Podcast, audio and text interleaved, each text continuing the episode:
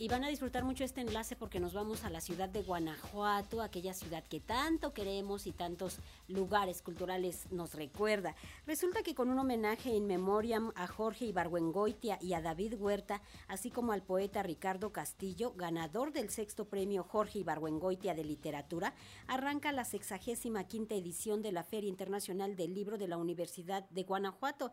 Los detalles los tenemos a través de una videollamada con Pani Gutiérrez, nuestra compañera, quien ya se encuentra allí en Guanajuato y nos tiene todos los detalles de esta Feria Internacional del Libro de la Universidad de Guanajuato. Hola Pani, ¿cómo estás? Muy buen día. Hola, ¿qué tal, Vero? Muy buenos días y también muy buen viernes para ti, para todos los que nos escuchan. Ya por fin estamos en la bonita primavera y qué mejor que empezar esta nueva temporada con libros y en Guanajuato, como tú lo has dicho, en esta 65 edición de la Feria Internacional del Libro de la Universidad de Guanajuato. ¿Qué dice la feria, Pani? Este encuentro literario, Vero, ofrece más de 150 actividades. Inició ayer con la presencia de sus invitados de honor, las universidades de Colima, de Salamanca, y para inaugurar esta feria, el rector de la FILUC, Luis Felipe Guerrero Agripino, refirió que luego de la pandemia es momento de rendir homenaje a los libros. Vamos a escuchar.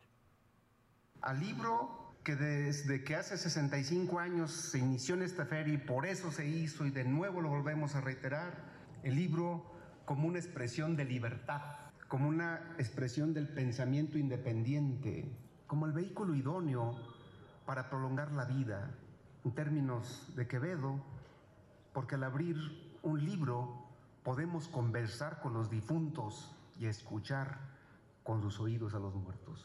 El lema de esta feria es leer en comunidad. En efecto, el libro y la lectura unen.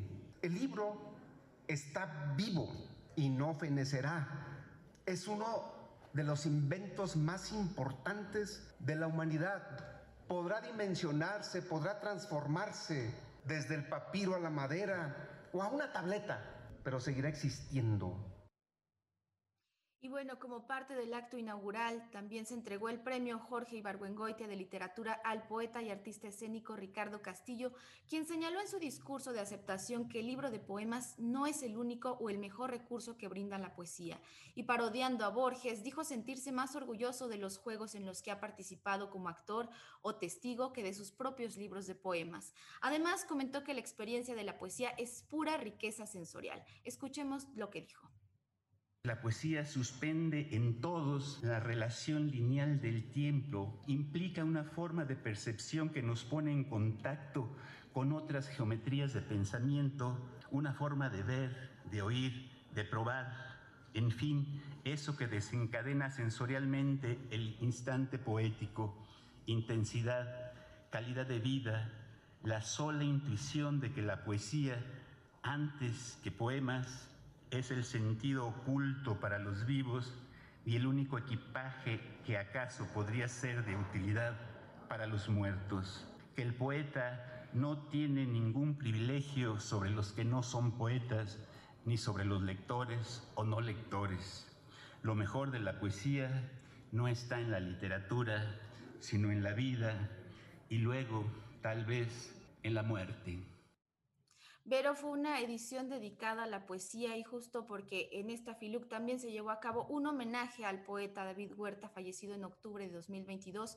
Y como parte de este acto, sus amigos David Ortiz Celestino y Carlos Ulises Mata lo recordaron a través de sus anécdotas y un repaso de sus obras, las cuales demuestran que fue algo más que un poeta y que debemos estudiarlo más. Así lo dijo Carlos Mata. Vamos a escuchar en que en efecto David Huerta fue algo más que un poeta. David Huerta nació el 8 de octubre de 1949 en la Ciudad de México. Con esa madre y con ese padre que tuvo, tenía todo para tener una vocación que lo acercara a las letras. Es un poeta realmente temprano.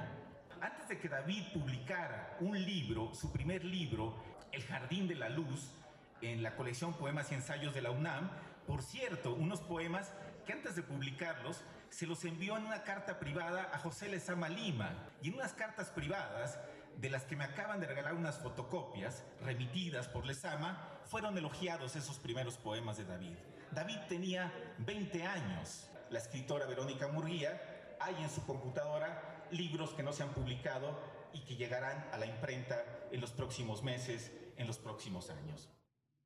Así es, ya vamos a esperar esas nuevas obras de David Huerta, pero por lo tanto hay que seguirlo recordando, hay que seguirlo leyendo y, y, también hablar de la relación que tuvo con la Universidad de Guanajuato hace 52 años. De hecho, donó en 2019 500 libros y su familia también hizo una donación de 5 mil títulos entre documentos y libros. Y bueno, el programa que ofrece esta feria también integró el cuarto encuentro de periodismo cultural en donde los compañeros hablaron en la mesa de periodismo y pospandemia de los desafíos y esta transición de los medios de comunicación en donde la tecnología ha sido relevante para la producción de contenidos.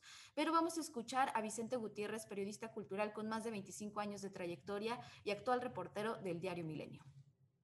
En estos momentos, la gente, ustedes, estamos pues sí, de alguna manera invadidos por un mundo de información que verdaderamente es, es brutal. Creo que más que nunca la humanidad no había tenido tanto acceso a la información como hoy en día. Creo que el buen periodismo es el que sigue existiendo y el que va a sobrevivir a cualquier plataforma tecnológica, a cualquier reto. ¿Cuál es el periodismo, digamos, base, el periodismo fuerte? Bueno, el que no miente, el que no inventa noticias, el que no lucra de una tragedia. Podemos decir el periodismo serio. No es este periodismo de, chisme, de sangre, de espectáculo, bueno, Vero, esto es parte de lo que ha ocurrido en la primera jornada de la FILUC. Las actividades van a continuar hasta el 2 de abril, así que pues seguiremos Oye, Pani, ¿qué respuesta tiene entre el público la, la feria y también entre los estudiantes?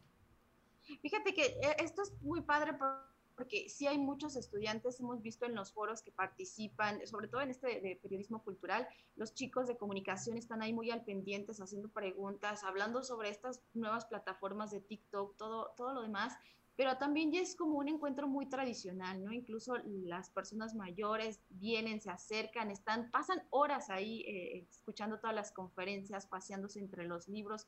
La verdad es que sí es algo que ya extrañaba la gente y que les gusta mucho, entonces, pero esta, esta feria sí es muy bonita, es, es justo como dicen, muy acogedora.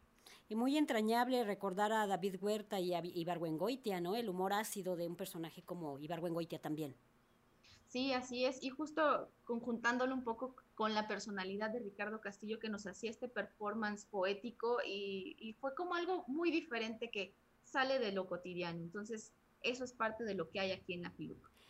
Pani, pues invitemos al público a que se dé una vuelta por la Feria Internacional del Libro de la Universidad de Guanajuato. Si van a andar por allá, si piensan pasar pues algunos días, dense una vuelta, vale mucho la pena. La universidad es un espacio hermoso y los recintos culturales de allá son preciosos.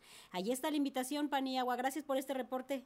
Gracias, Vero. Que tengan buen día. Un abrazo, buen fin de semana. Gracias.